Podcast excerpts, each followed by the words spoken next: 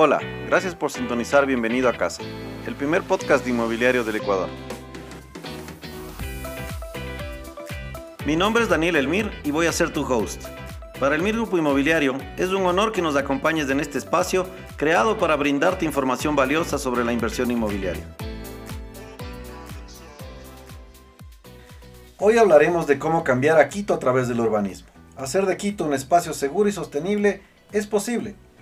El espacio público acerca a las personas y brinda un sentido de pertenencia y amor por su ciudad. Soluciones de urbanismo enfocadas en el bienestar de los ciudadanos de a pie son base para el cambio en la cultura e interacción urbana. Hoy, que nos encontramos a puertas de aprobar el Plan Metropolitano de Desarrollo y Ordenamiento Territorial y el Plan de Uso y Gestión de Suelo, es de vital importancia que entendamos hacia dónde queremos llevar nuestras ciudades. Según el Banco Interamericano de Desarrollo, 198 ciudades de América Latina generan el 60% del Producto Interno Bruto de la región. Pero lastimosamente, la mayoría de estas ciudades crecieron de manera desordenada, generando así un estancamiento en el desarrollo. A causa de este crecimiento desordenado, el 25% de las personas viven en asentamientos informales que no cuentan con los servicios básicos necesarios para una vida digna.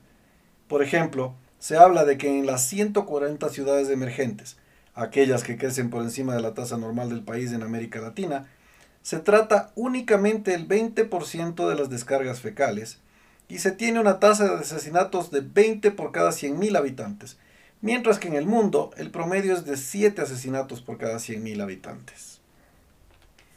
Si a estos datos sumamos la información de la FAO acerca de que el 50% de la población vive hoy en las grandes ciudades y se espera que para 2050 ese número llegue al 66%, podremos dimensionar realmente el problema al que nos enfrentamos.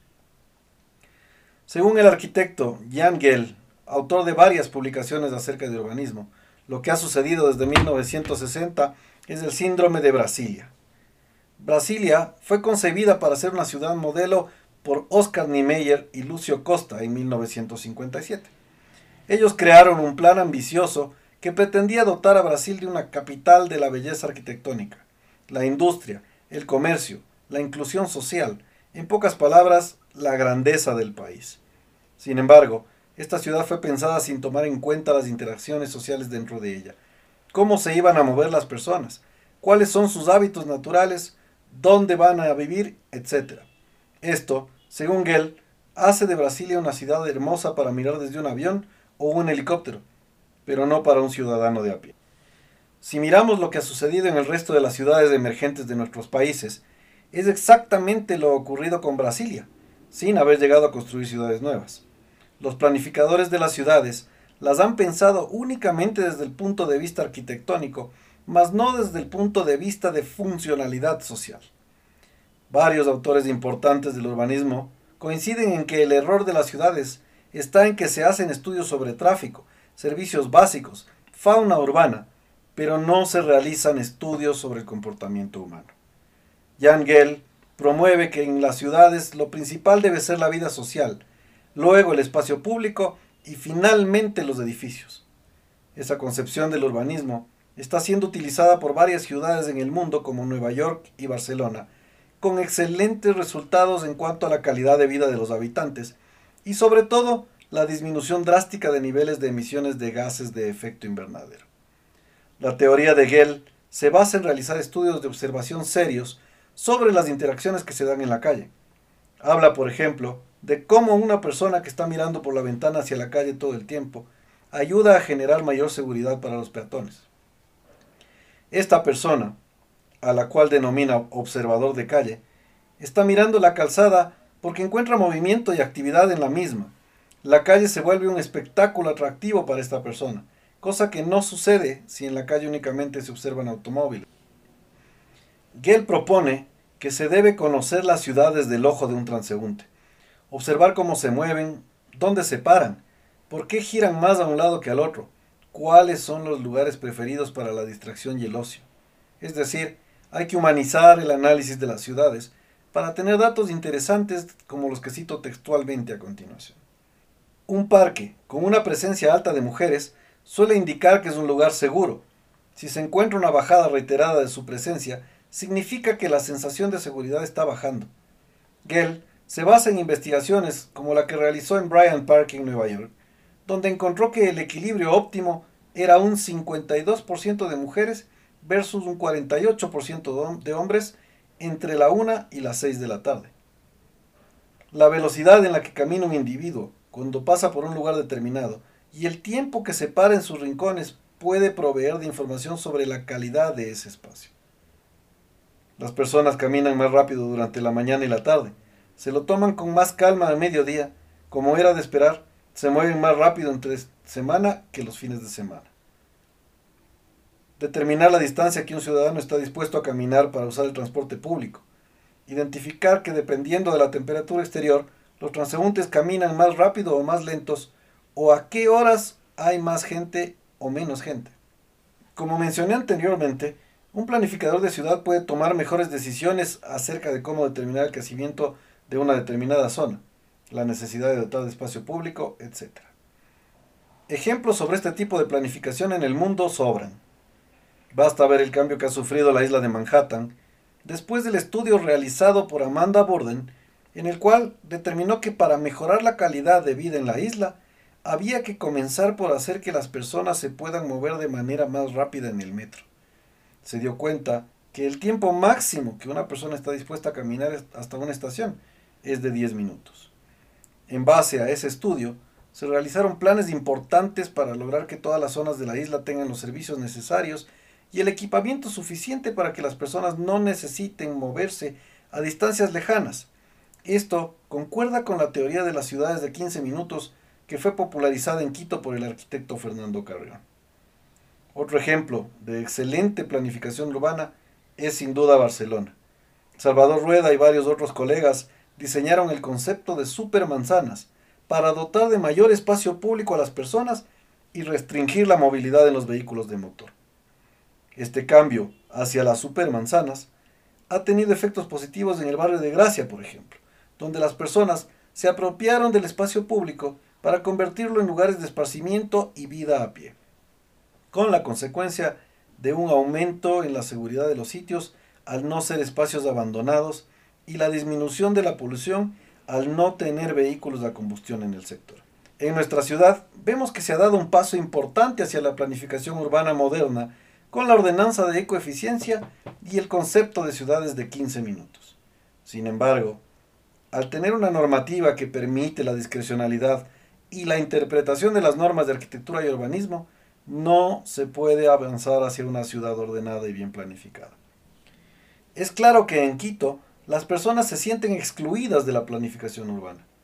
Por eso existe oposición a determinados proyectos inmobiliarios o crecimiento de la mancha urbana que parecen fuera de la realidad. Es momento de entender al ciudadano, escucharlo y también explicarle de manera totalmente transparente cuáles son las razones para crecer en altura en algunas zonas de la ciudad. Explicarle además las implicaciones que este crecimiento va a tener para los barrios. Con esto vamos a lograr desmitificar el crecimiento y brindarle a la ciudadanía la tranquilidad que merece. Transparentar los procesos de aprobación de planos arquitectónicos, revisar la normativa completa para no dejar las cosas a la libre interpretación de un técnico, nos va a garantizar una ciudad ordenada en la cual exista la suficiente oferta de vivienda, comercios, oficinas, sin que esto signifique una disminución en la calidad de vida.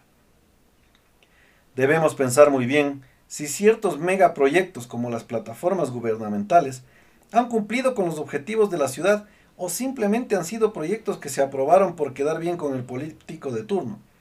Estas megaconstrucciones deberían estar contempladas en el plan de ciudad de aquí a 30 años y ser conocidas por la ciudadanía de manera abierta, por ejemplo.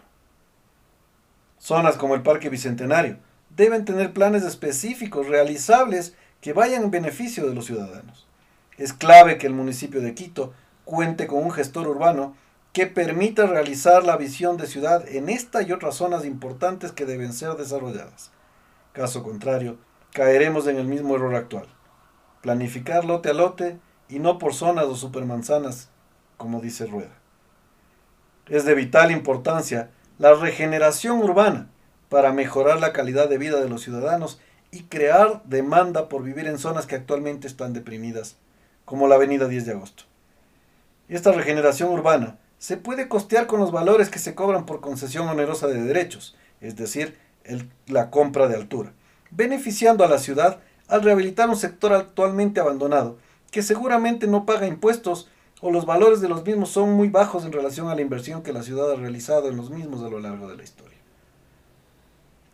Volver a la vida a nuestro centro histórico con vivienda, comercio y en especial con cultura es otro de los pilares fundamentales para una mejor ciudad. Debemos juntar esfuerzos entre municipio, ciudadanía, desarrolladores inmobiliarios y empresa privada para encontrar estrategias que nos permitan aprovechar el centro histórico mejor conservado de América. Para el centro histórico, se pueden tomar estrategias de otras ciudades en las cuales se ha asignado edificabilidad alta en el casco histórico, sin permitir construir en el mismo, utilizándola como moneda de cambio para que se pueda construir en otras zonas de la ciudad. Esta venta de edificabilidad podría estar atada a que se realicen inversiones de conservación por parte de los desarrolladores inmobiliarios en bienes patrimoniales, que luego puedan ser aprovechados como vivienda, arriendo, hotel, restaurantes, teatros, etc. Como estos, existen muchos ejemplos de lo que se podría hacer en la ciudad con una administración municipal comprometida con los ciudadanos. Una administración que no tenga miedo a los cambios y esté dispuesta a jugarse por los ciudadanos de Quito. Hoy es momento para que el municipio de Quito converse de manera franca y abierta sin guardarse información privilegiada con desarrolladores inmobiliarios, con las cámaras de producción y de comercio, pero sobre todo con los ciudadanos de a pie para buscar una ciudad ordenada, planificada y sostenible, pensando siempre que el espacio público acerca a los ciudadanos.